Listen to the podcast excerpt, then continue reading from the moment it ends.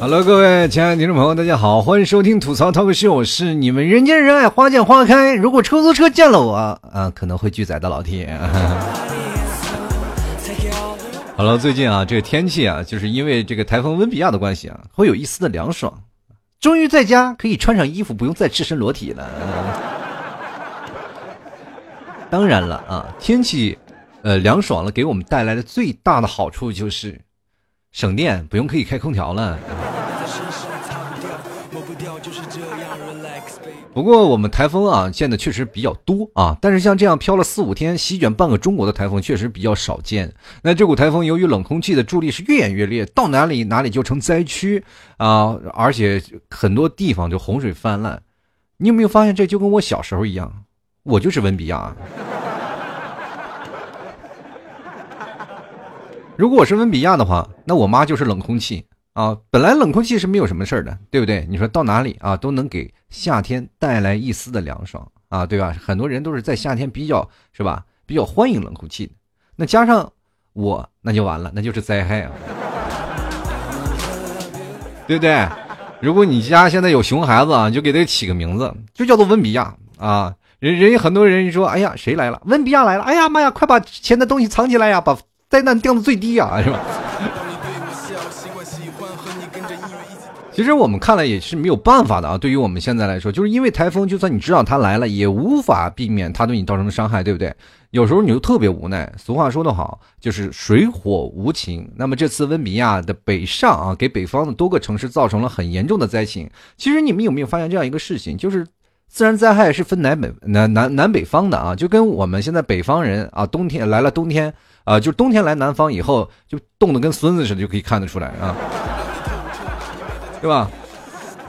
我记得有一次小的时候，我过年期间啊，就是南方下次大雪，就是我记得过年就是新闻不是还报吗？南方下大雪，然后呃很多地方就是南方那时候没有见过雪，然后突然就是说下大雪了，然后就变成灾情了，就是很多地方电线啊都被冻住了，是吧？电线都被冰雪压塌了，然后很多路面结冰，是没有办法走路了。其实这对于我们北方来说，我们就是。特别奇怪，我说这怎么回事？我们北方天天下大雪，也不会出现这样情况呀。其实对于北方来说啊，如果看在北方刮台风，其实就跟南方看下雪是一样的，对吧？就是北方也没有见过台风，其实这在南方我们就见过很多次台风啊。就是老尤其老提来了南方了很长时间以后，就经常刮台风，就是很习惯呀。就是这一个台风、两个台风、三个台风啊，就是比较习惯性的了啊。就是说啊，这个台风就是再大了也没有事情，对吧？大家可能都也是习以为常，最多刮倒几棵树，可能是有一些啊小小的事情。但是对于南方来说，就是刮台风造成的伤亡率还是比较小的。但这次北上啊，确实，呃，温比亚。造成的影响远远比我们想象的要大得多。比如这次台风是席卷了山东、安徽啊、江苏还有河南等地，那么这次的降雨量就造成了这个很多的呃这个洪水灾害，就至今还有很多人遇难，还有失联。其实现在正在往这个。呃，辽宁和黑龙江正在移动，是吧？辽宁现在已经启动了一些大洪水的防水预案，所以说黑龙江的朋友也要提前做好防火措施了啊。对，当然你们这是一边界线近啊，然后如果现在挖沟可能也来不及了，是吧？引引到那个俄罗斯去，是吧？反正这件事情，嗯，还是要跟各位朋友说，多多啊预防对于这个灾难的措施。现在很多的地方你可以看啊，就已经被洪水呃冲垮了，就是包括像在。啊，前两天我看到在河南商丘还有。在那个萧县，还有在这个山东的泰安啊，都出现了大范围的洪水。当然了，现在说陕甘宁地区也会有相应呃相应的大降水啊、大降雨的这个情况。所以说大家也做好防水措施。其实对于北方来说，为什么会有一些让你觉得台风强降雨会让人觉得手足无措？因为我们那边有好多的都是黄土高原，是吧？然后你如果是下了雪，就是像陕甘宁地区，如果强降雨的话，就会容易造成泥石流这个现象。所以说各位朋友也要注意自己的安全了啊！提前做好防护的措施。当然了，我觉得这个社会当中学游泳还是有用的啊，是吧？现在前段时间不是那个最早是北京发大水，说是你们家有啊，不仅要有房有车，还要有艘船，不是吗？所以说现在我突然发现了，这个要艘船是势在必行的，是吧？其实你会看到，现在不仅仅是这样的，当然冷空气是助力温比亚的最大的帮凶啊。当然了，现在这些冷空气呢也开始逐渐的南下。那么在这个炎热的夏天，我们会有一丝的清凉啊。过不过呢？各位朋友们啊，这个你们也不不要想的说，哎呀，这个这夏天就是秋天来了吗？没有，秋老虎还没有正式过去啊。所以说，在这个周末以后呢，温度会再度回升，那这凉爽的天气也就一下就过去了。你就感觉我们就像好像是在烤箱里被拿出来凉快了一下，翻了个面又放到烤箱里一样。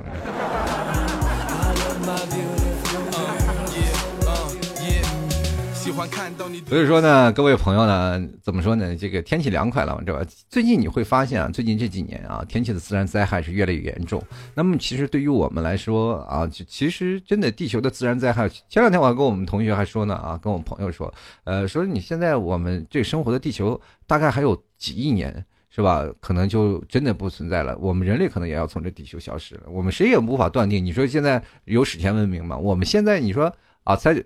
认知的文明才几千年啊，地球存活了就是十啊几亿几十亿年了。你说为什么我前一段时间呢？肯定是有个大清洗啊，就这很多人就开始，哎呀，老听你脑脑补的真厉害，那那怎么办呢？我我就说，可能我们这辈子是看不到了，是吧？对不对？我们要有很多的想法嘛，因为我们这辈子看不到，可能下辈子他们下下下下下下也不知道多少辈子能看到，反正我们也只能有 YY 的权利了啊。就最近马上要开学了啊，但是我这要提醒这些上学的孩子们啊，最近。骗子们又像这个雨后春笋般的都跑出来了啊！前两天清华的一个学生啊，就差点被骗了学费啊！这个当然了，这个骗子还是老套路啊，是公安局啥的，就是是让你一步步的步入陷阱。喂，你好，我是公安局，你那个什么，你的这个诚信系统有问题啊？那我这里有给你发一个网站啊，你看一下网站，然后这个网站上当然有几个东西啊，你或者是打电话来的公安局去核实是吧？然后他打电话核实了，然后给你一个网站，然后你就把你的几个几银行账号怎么样怎么样是吧？就会发现这个问题啊，就很多的人就可能。小孩子啊，学生可能就是步入社会啊不久，他们可能对公安机关这个深信不疑，所以就容易上套。那么现在的很多的时候，呃，包括现在的网上的防诈骗的这个呃相关的不单位，也现在也是出出门去阻拦啊，就是损失了，阻止了很多的损失。当然了，这个事情就是说，所以说，当你遇到这样的情况，包括现在上学的孩子们，当你如果真的现在有公安局给你打电话，那你马上。挂了电话报警，哎，是吧？听着这个意思，哎，这个是吧？公安局的打给我打电话，我还要挂了电话再报警啊？这是一个正常现象，你得核实一下情况，对不对？是吧？幺幺零这三个字儿，你是吧？这三个数字，你最起码你是很知道的吧？你就说一下，对不对？等你挂了电话，是吧？然后就打电话，喂，是吧？喂，你好，我我我报警，然后那那边就传来，你刚才干嘛挂我电话？是吧？啊。是吧？这这当然开个玩笑。如果真的是这样，那你你这算投案自首了，是吧？生活当中，我们可能很多的骗子是让人防不胜防的，而且我们现在。呃，由于很系呃很多的系统是由于互联网的比较发达嘛，就是很多人都会做这些。就现在很多的你说自研发做个网页，什么东西都会让你深信不疑啊，就是好让那些呃不懂网络的一些老年人上当。那么我现在也是出了各种的传销手段，也是通过这样的方式来骗老年人去投资啊，去投钱。现在很多老年人的钱放银行嘛，不挣钱啊，他们就想哎，现在老来发销一些余热啊，是吧？然后趁着这个发呃。这个机会啊，然后挣点钱，结果没没想到没挣钱是老被人骗走，对吧？前两天我妈就给我发了个链接，我说我妈也是不长记性啊，天天给我发链接，天天问我这个假的那个假的，我说你都被骗了多少回了，你怎么了？你这钱给我花行不行？对吧？他讲当然了，现在他也算是有有一些进步了啊。但是我老妈发了个信息啊，就让我看看是真是假。当然我他只要发过来的，我不加思索的就回复他就是假的。对不对？当时我我这心想完蛋了呀，这又传销组织来骗他了，对不对？那我赶紧打开了一看，就是有，呃，打开了一看，然后一篇文章啊，上面写着，呃，如果现在戒烟，你能多活十年啊？不好意思，妈，是我误会你了，我想错了啊，这是你是为我的身体健康让我戒烟的是吧？对吧？就文章的大致内容就是说，什么通通过现在大数据表明啊，戒烟可以延长你将近十年左右的寿命哎，那我想了一下，那我是不是可以戒烟以后再抽烟，再戒烟，我是不是就会获得永生啊？当然啊，最近这个学生们也在开学了啊，这个是社会当中啊，这个也提醒各位朋友啊，提醒广大的呃上学的这些学生们啊，你们上学的时候要随保管好自己的随身物品。现在这个社会当中不仅有骗子，还有小偷啊。前两天就有个学生啊，这个去上课去，在江苏常州等车的时候呢，就是为了省钱嘛，就躺在麦当劳就睡着了，就早上起来就发现自己两个手机偷被偷了，我哇，你个学生为了省钱。你发现你被丢了两个手机，你你有这么有钱，还在乎那点睡觉费吗？而且我看了那个视频啊，呃，那个女生也不知道真的大大咧咧还是没有社会经验，就把手机放在桌子上，自己躺在凳子上睡着了。然后那那个小偷在那里就是犹豫了将近七分钟啊，七八分钟啊，才去把那两个手机拿走，对吧？然后那个小偷也非常奇葩啊，这小偷把手机偷走了以后呢？然后就把八千多的那个苹果手机，然后卖，然后卖掉了嘛，卖到卖到一千五，然后这个便宜的手机，然后就送给老婆了，就是因为他是怕老婆怀疑嘛，就是把最便宜的手机啊，也就是给老婆说是这是你的七夕礼物，哎，这也是我见过最浪漫的犯罪过程了。当然了，你说现在这社会啊这么发达啊，这个小偷肯定被抓住了嘛，满满大街都是摄像头，是吧？通过这件事也足以证明啊，现在的科技发展。已经开始逐渐发达起来了，哎呀，传统行业确实不好做呀，啊，是吧？你要创新啊！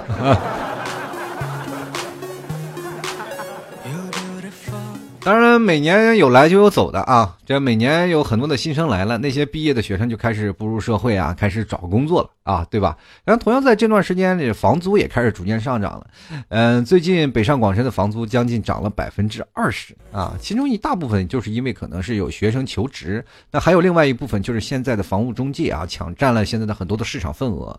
嗯，而且他们拿完了就直接造成了一个垄断。朋友们其实最害怕的就是这种垄断机制，对吧？当你真正实现垄断了，你就可以就是呃啊随便的加价。所以说现在我们形成了很多很长的一一件问题，就是呃只有竞争才会产生一种竞争力嘛。当你真的没有竞争力的时候，你产生了垄断，你会发现这件事情全是他一言堂，什么时候都是他说的算。所以说现在很多直租的啊这些老板也会觉得啊这个我要租给这个客户啊，就是觉得打理很麻烦嘛，就是我每天要找，那我不如直接卖给了房屋中介，又快又好，我又不用积压房，所以每次的时间，然后我每年。呃，收同等的租金，我又不用费那么大力气。像老 T 刚来杭州的时候，那么天天那个老头老太太天天给你啊说啊，你看房吗？看房吗？然后你还得跟老头老太太讲价是吧？所以说你看现在我们租金，然后当这些呃房屋中介他们收到了房房租之后呢，然后他们再转租给各位，当然平台是要挣钱的，所以说他们要比呃。你这个租金要高于现在市场价的一点五倍，所以朋友，我跟你说，其实选择城市啊，选择你想要奋斗的城市是很重要的。你想想，你一个月租金啊，就等于你工资的一半都交了房租了，你一个月得吃多少方便面？我对不对？但是凡事都有利有弊嘛，什么事情都是把双刃剑啊！你住便宜的房子，就会锻炼你的意志力和自强不息的精神啊！为什么这么说呢？因为房子不隔音啊，你经常会接受隔壁那对情侣的暴击。啊，各位朋友啊，其实你们可能没有经历过这种现象，是吧？每到你睡觉的时候，旁边就传来哀嚎啊。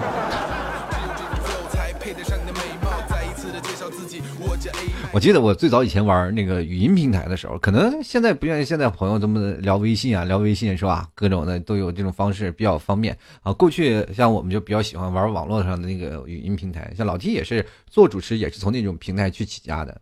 然后我们一帮人正正聊天呢，然后就突然传来一个麦里传来就是情侣暴击的声音啊。然后我们那个朋友，我就跟他说啊，他就天天在那敲墙，我就说你不要敲人家墙是吧？他说你这是不要脸是吧？天天你没完没了的，是不是？但是我跟你说这个事情是吧？当然现在很多的学啊，很多的房子啊，就呃隔音的有的是实墙的房子，那有的是隔音，现在很多的是吧？你说这三室一厅的房子，那我只租给三个人，那确实是很不好，对吧？现在的很多的人都是说，比如说房屋中介拿到房子，然后就把房子打掉啊，就是很多的隔隔断打掉，然后再重新隔，拿小隔断隔成一个小单间然后这样的去租。那现在当然了。呃，很多的现在的相关部门已经出来开始整治了啊，包括说对于消防啊，或者是一些呃，包括很多住宿的问题，包括一些管理的方面都是有存在的一些问题。所以说现在很多的有关部门已经在查处了，就是关于这个违章隔断的这个情况。嗯，所以说当违章隔断的这个时候，确实确实很让人痛苦。就是真的很多的时候，像老 T 要做节目啊，那你你也知道，老 T 其实要做节目的话，我如果正在做节目，旁边传来一些不好听的声音，是吧？可能摧残的就是你们广大听众的意志力了，是吧？所以说我这个一直在找房子啊，对于房子找的是比较苛刻的，就是必须要隔音，首先要必须要隔音。就为什么呢？就是因为有些时候邻居受不了我，知道吗？我记得有一次我也是租了一个一个套间嘛，就是说一个就是合租的那种房子，然后旁边也是有人，那我就在那个房间里是吧？我在那里做节目，然后做完节目那时候还要唱两首歌啊。你也知道那个时候唱歌就，就一般。如果要是上点年纪听我的节目，可能就会过去了，对吧？就受不了啊！就我那歌音，那个嗓音简直是这么夜半狼嚎啊！然后旁边的邻居就敲我门：“你那小点声。”我说：“你们都能听见我说话呀，都能听见我唱歌呀。”他说：“你这唱歌声音太高了，你说话我听不见。”我说：“哦，好的。”所以说每。然后现在这个邻居那个时候晚上不敲我门，我感觉都睡不踏实。啊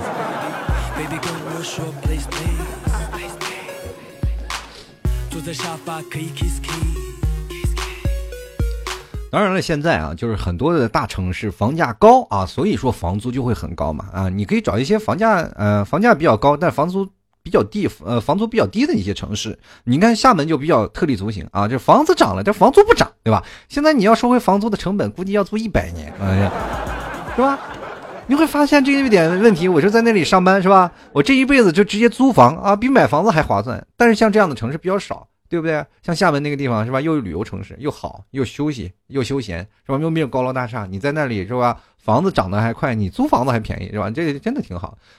自从啊这个房租高的这个新闻爆出来以后啊，然后就接着就不行了，马上就是北京组织的十来家的房租这个呃这个平台呢进行了约谈啊，十来家企业就马上承诺我不涨价啊，这感觉就像老师叫了家长以后，我们的学习成绩就会提高一样，是不是？有些时候就得叫家长啊，你知道有的时候还是爱的鞭爱的皮鞭不能停啊，鞭策我们成长啊，对吧？真的，这个现在的这个社会啊，就是我你会发现，随着时间的增长，我们的时代的增长，我们会慢慢发现这个社会的变化。其实我们身处于这个社会当中，有时候啊，就难免不太会察觉这个社会。你比如说，我们从最早开始找房子，然后到手机找房子，其实这是一个过过渡吧。其中其实转变其实很大的，包括很多的设计啊，包括理念呀，从互联网转到移动互联网，其实这是一个。很艰难的一步啊！转过来的时候，很多人，但是我们使用者来说，确实是说，哎，这个东西就比较方便，比较自然的一件事情。我说，呃，神不知鬼不觉，我们就转过来了，对吧？但是对于像这些企业来说，确实比较难。但是你会发现，我们现在找房子越来越容易了，用手机也越来越方便了，是吧？现在还包括还有定位，你在哪里都可可以。过去找房子，我们看报纸。啊，到小区里去找是吧？到小区里去找房子，就一个小区一个小区找是吧？找那种啊，这个房子，然后门口啊，小区门口都有个大板，大大板，然后板上就写着各种各种，就是跟那个什么，就是跟那相亲角的相亲是一样的啊。是 吧？你先去看啊，一堆老头老太太，然后或者你给他打电话啊，老头老太太就在门口接你啊，过来给你看一下。当然了，很多像这样的小区的房子，就是说很多都是老头老太太。为什么呢？就是因为很多的房子，嗯，就是说那些回迁房啊，就是很多的房子，就是比如说把那房子拆了，然后给你分上三四套。老老太太一看老了，老无所依，老无所靠，但是什么时候发挥余热呢？租房子啊，然后就把房子闹了以后，然后隔着小单间，然后租出去啊，就是这样。就是你要一个小区里，你你就跟老头老太太砍价啊。不过那是那个你跟老头老。老太太，你还不能砍太狠，其实这也是其中一方面。为什么让老头老太太来？真的，你砍太狠了，老头老太太一生气，啪倒那儿了，哇，你就真会开始怀疑了，你这是租房子了呢，你还是在这碰瓷儿来了，是吧？对吧？不过那个时候就是租房子比现在要便宜太多了，对吧？虽然说，呃，现在方便，但是成本增高了许多。就是根据现在调查，现在中国的网民用户已经达到了八亿了。啊，而且手机用户占比是百分之九十八点三啊！看这消息简直太可怕了，朋友们啊，居然还有百分之二的人用电脑上网，是吧？这不禁让我想起了我曾经坐在网吧里，光聊 QQ 就能聊好长时间的日子。嗯，现在小孩可能会觉得我们那时候真有钱，居然还会花钱去聊天啊！我也真的不明白啊，就为什么会在哪里？其实，呃，各位朋友，就是做八零后的我们，就真的是穷的呀，就是不是说穷的，就是说那个时候真是按照我们现在的思维来说，真是闲的蛋疼，就是真的花钱去聊天，就是吧？现在你让我聊天。你给我钱，我都不愿意跟你聊，是吧？但是九零后不一样啊，九零后那个时候啊，整整正好是网络兴起的已经过渡的一块了，是吧？八零后在那傻聊天，是吧？九零后已经出来 QQ 空间了，是吧？葬爱家族们出现了，是吧？这非主流大红脸蛋儿啊，带圆脸蛋儿啊，这个摄像头拍的照片就出现了啊，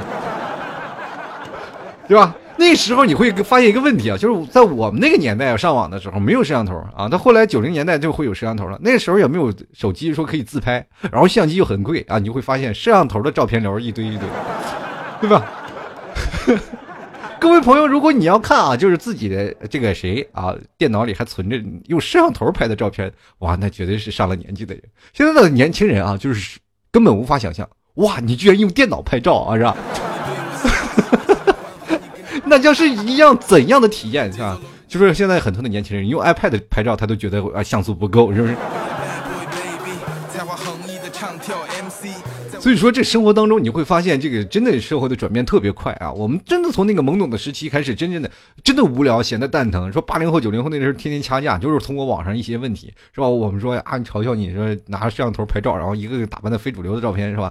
就。现实中活脱脱的那个七龙珠啊，是吧？我我前段时间看了一个那个帖子，真的，各位朋友没有看到过，就是一个呃，就两个人啊，都是非主流啊，他们从九零后那个时候啊，就非主流的那个年代，两个人扎的杀马特的发型啊，然后穿着那种五彩斑斓的衣服，后来呢，两个人就步入了高中、大学，最后毕业了，然后成为了正常人，然后开始结婚了，血淋淋，就算是从小的青梅竹马。也也能二到一块儿去，其实这样的生活特别幸福。其实每个人都有成长，有叛逆期。人家是你们说八零九零后嘛，就是说是那个扎辫子什么，其实八零后也一样。小的时候，你说我们那那段时间是穿着，没有像这样的说流行的元素在那里啊，因为我们不知道，没有接触到这样的文化。当然，如果我们接受到了，我可能玩的比女孩还，只不过是时代年纪的不一样了，对不对？你看现在年年轻的小孩，他们可以看得上了，我们就感觉到他们没有童年。对吧？你有属于你们自己的文化吗？没有，对不对？八零后那时候啊，你你没有看到八零后小的时候那些照片，什么手什么那个什么自己做的小枪啊、弹弓啊、打鸟啊那些，我们至少是从那个返璞归真那个年代过来的，是吧？我们至少打架从从大院里是吧？从哪打到那，从这儿打到那儿，然后天天摸爬滚打，一路是血血雨腥风过过来的，是吧？九零后也是从自己的个性呃抒发，然后一一路的彰显。现在现在你看零零后就是除了学习就是学习。当然了，你们有手机，我们并不羡慕你们，我们现在也有，对不对？你们现在手机不就八零后九零后给你买的吗？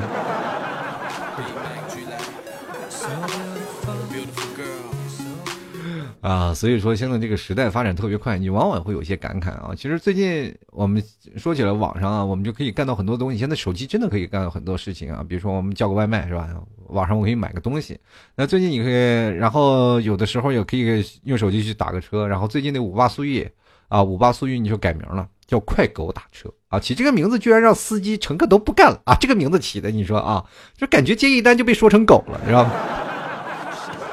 对不对？我感觉啊，这个网约车大部分司机应该都结婚了，是不是？上了年纪了，然后好不容易摆脱单身狗这称号，现在工作一接单就被骂一句：“喂，快狗吗？” 其实。说起来，这个快狗这个事情啊，就是五八速运更名初衷，其实是一个背了一个好的寓意啊，就是其名字就是要追溯到二零一七年八月啊，这个当然五八旗下的一个呃速运业务与东南亚的一个这个同城的货运平台叫做快狗速运合并了，然后后者那个英文名字叫 GoGoVan 啊，就合并后呢，就会发现这个东西就会被沿用。而这次那个五八速运升级后的快狗打车，也是从快狗啊这个快购啊音译过来的。不过呢，通过这个名字，我们可以看出五八速运的背后比较有有有很大的野心啊。为什么呢？这是要和天猫打仗啊，这个，对吧？这为啥呢？你一来呀，就是猫狗他们都不，猫见了狗就要打呀，对吧？对吧？我估计未来的很多的大的公司啊，就是最大的公司啊，就未来的这个最大的公司，就也不是什么猫呀，不是狗呀，然后也不是虎呀，什么豹呀，最大的公司叫动物园啊。然后你会发现呀，什么天猫啊，什么快狗啊，什么什么老虎啊，什么大象啊，是吧？全都收购了，直接关笼子里，以后老百姓就一站式服务，买个门票就够了啊。这就是社会发展啊！就未来的发展方式可能会真的会这样的，天下一统啊！我们生活的方式足不出户，全就是这样，就成了彻底成了懒人了。就是现在呢，这个快狗，嗯，当然了，就很多的事情还是仍然在处理这个问题，当然也没有说要改名的问题，是吧？这快狗也说了，人天猫也叫天猫，那我们叫快狗怎么了？对不对？那是吧？你还有什么老虎呢？这个还有什么呀？对不对？就并没有骂你们的意思嘛，这只是个平台的名称啊！现在很多的人都开始拉横幅了，是吧？拒绝快狗，然后贴标签，是吧？现在我也不知道他们现在解决什么样了啊，就确实让人挺啼笑皆非的一件事情。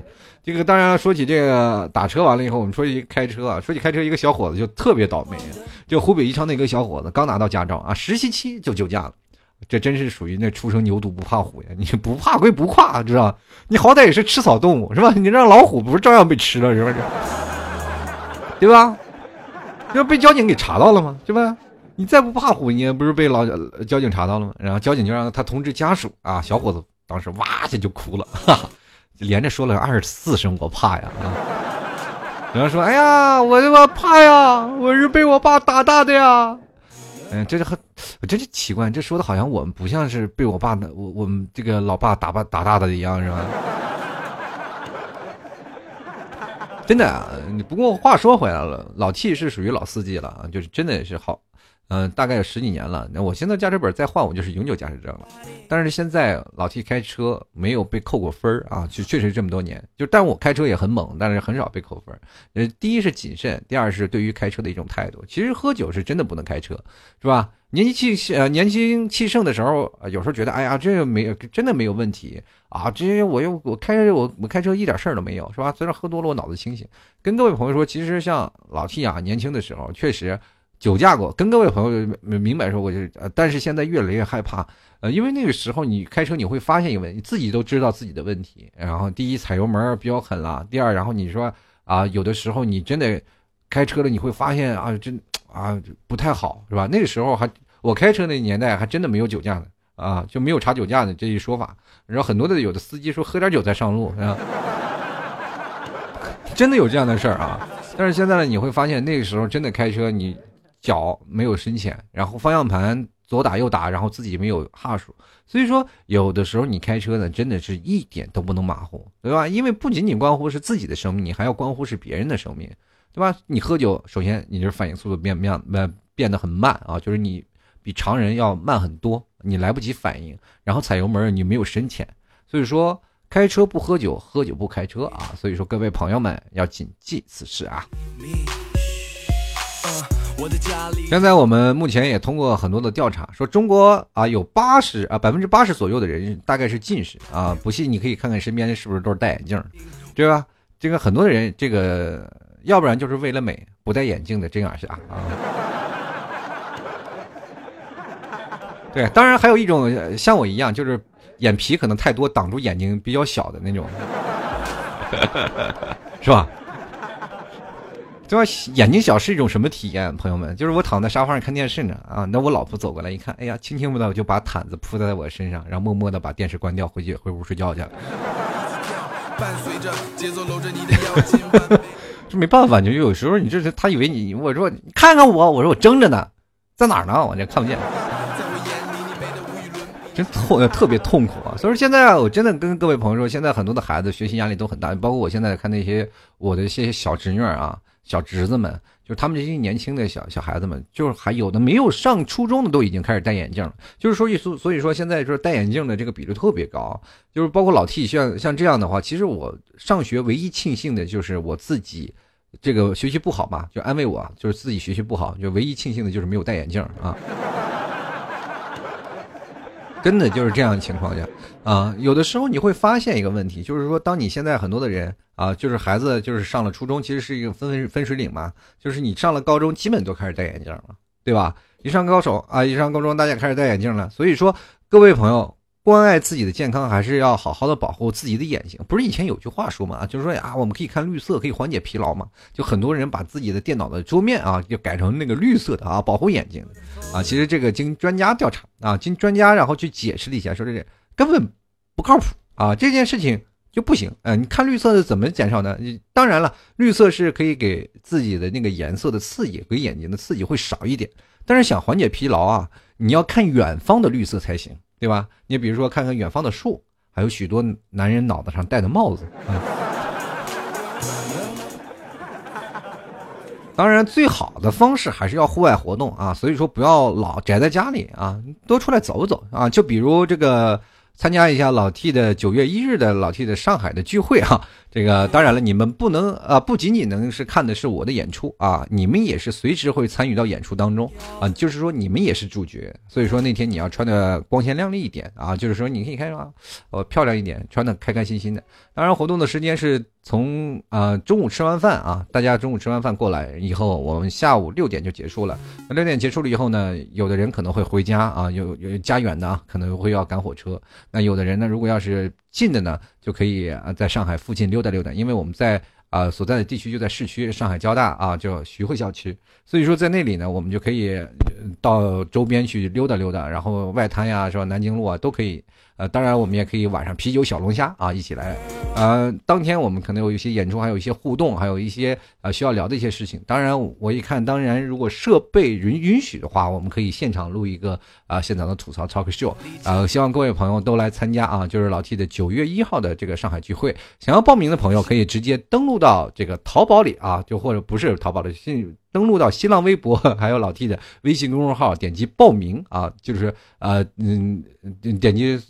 关注主播老 T 啊，然后在那个微信公众号回复聚会就可以了。啊，在微信公众号回复聚会啊，就能看到那个相应的链接。那当然，各位朋友也可以说啊，我如果不太知道呢，各位朋友可以添加 QQ 群啊，就八六二零二三四六九八六二零二三四六九去询问啊，这个问题应该怎么去。啊，我觉得大家最好去加入 QQ 群去询问一下，就是该怎么参加。当然有工作人员也会直接就会拉你进我们的这个叫做聚会群。现在这两天聚会群还越来越多了，这帮小伙子开始啊，小姑娘们开始聊了。你看最近发现，就是姑娘来的太多，这个社会真的阴盛阳衰这么严重了吗？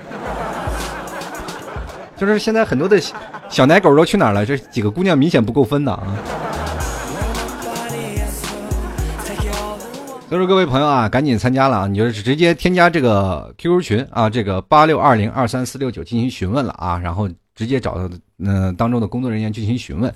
那么当时你直接报名成功后，然后就直接会把你拉进到我们的今天的聚会群啊，大家一起聊啊。现在可以说，各位朋友也不会觉得这个啊，就是有拘束啊，或者有什么难过的。你现在可以聊熟了以后，当然到时候就指名认人就可以了。呃，九月一号啊，从这个下午开始啊，就是从中午开始一直到下午结束。晚上如果周边的朋友呢，就是比如说你在杭州、在苏州或者是在啊绍兴等等一些周边的地区的朋友，可以直接就是当天晚上就可以走了。所以说，各位朋友啊就是时间就是当天上午来，然后晚上走，这时间绝对充裕。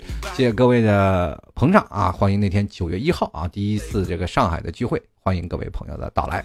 那个最近呢，有一则新闻也特别有意思，就是最近十八名的来自黑山的共和国啊，黑山来自黑山共和国啊，这个塞尔维亚的懒人参加了懒人奥林匹克大赛啊。这个问题是着实让人觉得挺有意思的，是吧？赛事就是一堆人躺在床上啊，关键时候你还可以玩手机，就躺在躺在谁躺最久谁睡谁去获胜嘛。我觉得这个问题啊，这个事情啊，这个赛事就不能在中国举办，只要你给他们一根网线啊。给他们一部手机，他们可以玩到让你怀疑人生，你知道吗？是吧？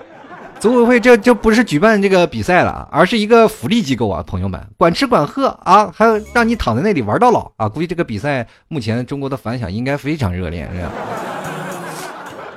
最近很多人啊说，哎呀，我这生生活不太好了，我觉得这个，哎，去哪儿养老去？咱参加比赛去吧，是吧？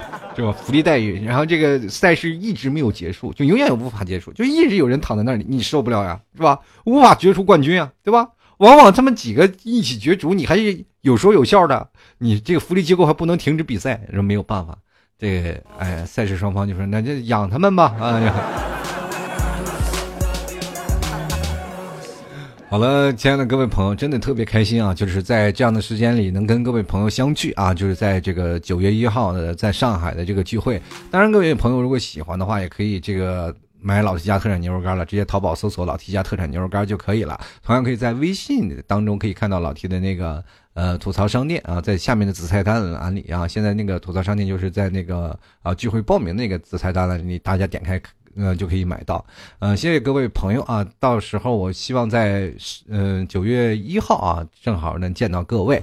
那么接下来呢，嗯，还是要给各位朋友送上一首歌曲，希望各位朋友继续来。最近老 T 更新比较勤快了啊，也希望各位朋友能多多支持，多多关注，多多点赞，多多评论啊，让老 T 的这个节目呢，这个是吧，稍微往上顶一顶。谢谢各位啊！嗯，我们明天再见，拜拜。